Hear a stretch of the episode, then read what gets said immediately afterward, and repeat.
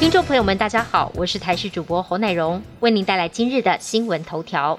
变种病毒入侵，秘鲁返台祖孙感染 Delta 变异株。屏东小黄问奖的传播链累计已经有七人确诊。屏东一名自营计程车问奖按一四二九八染疫，爆发了群聚感染，累计至今已经有七人确诊。经过框列之后，发现小黄问奖曾经载运过一名确诊乘客，他的家属跟秘鲁返台确诊祖孙是亲戚，引起外界忧心变种病毒是否已经入侵台湾。经过基因定序确认之后，指挥官陈时中今天宣布，秘鲁祖孙两人证实感染了印度变异株 Delta 病毒。屏东县长潘孟安也召开记者会，强调谨慎面对，不但设置了快筛站，针对高危险族群也将进行筛检。台中市开放六十四个快打站，全面帮民众接种。不过每一个快打站每一天都会出现一些残疾，大约每站还能施打一到四人。为了尽量让疫苗不要浪费，是否开放残疾，让非优先族群来施打？有人专程来排队，也如愿打到疫苗。不过，是否强调最重要的是一定要造册登记？而针对中央开放残疾预约的部分，高雄市长陈其迈则指出，如果要开放，会涉及了公平性，会找高雄县市几大工会、专责医院想一个比较好的完整配套。明天会有仔细的说明。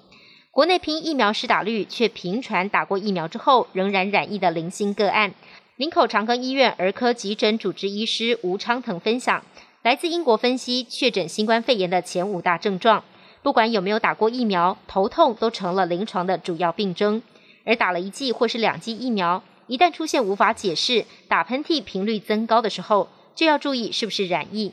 现在的病症跟初期的症状大不相同，提醒尽快做快筛，阻断疫情的传播。新冠病毒不断变异，疫苗的研发也必须一直进化，才能对付越来越难缠的变种病毒。根据路透社报道，社会组织一份内部文件预测，新冠病毒疫情将会流感化，老年人将来有可能每一年都要接种一剂加强疫苗，才会产生保护力。至于现有的疫苗，如果使用腺病毒载体技术，恐怕因为市场占比小，可能被淘汰。直接被点名的就是 A Z 以及交生疫苗。距离东京奥运开幕不到一个月，日本当局承诺要举办安心安全的冬奥。不过，目前抵达日本的奥运代表团中，已经有五国共六人确诊，包括十九号飞抵日本的乌干达九人代表团，先有一人在机场检疫确诊，但日本没有在第一时间对乌干达代表团其余八人进行疫调隔离，反而让他们乘坐包租巴士前往大阪。二十二号才框列密切接触者，结果二十三号再添一例确诊，边境管制荒腔走板，冬奥已现防疫破口。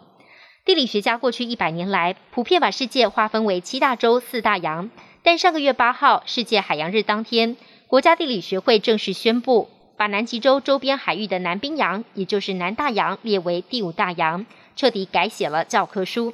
国家地理学会表示，南极洲环流有着三千四百万年的历史。在洋流的边界，可以明显感觉到海水温度降低，咸度也跟着降低。透过这个洋流，将造就了南冰洋独特的生态，也因此将南冰洋列入世界五大洋之一。本节新闻由台视新闻制作，感谢您的收听。更多内容请锁定台视各界新闻与台视新闻 YouTube 频道。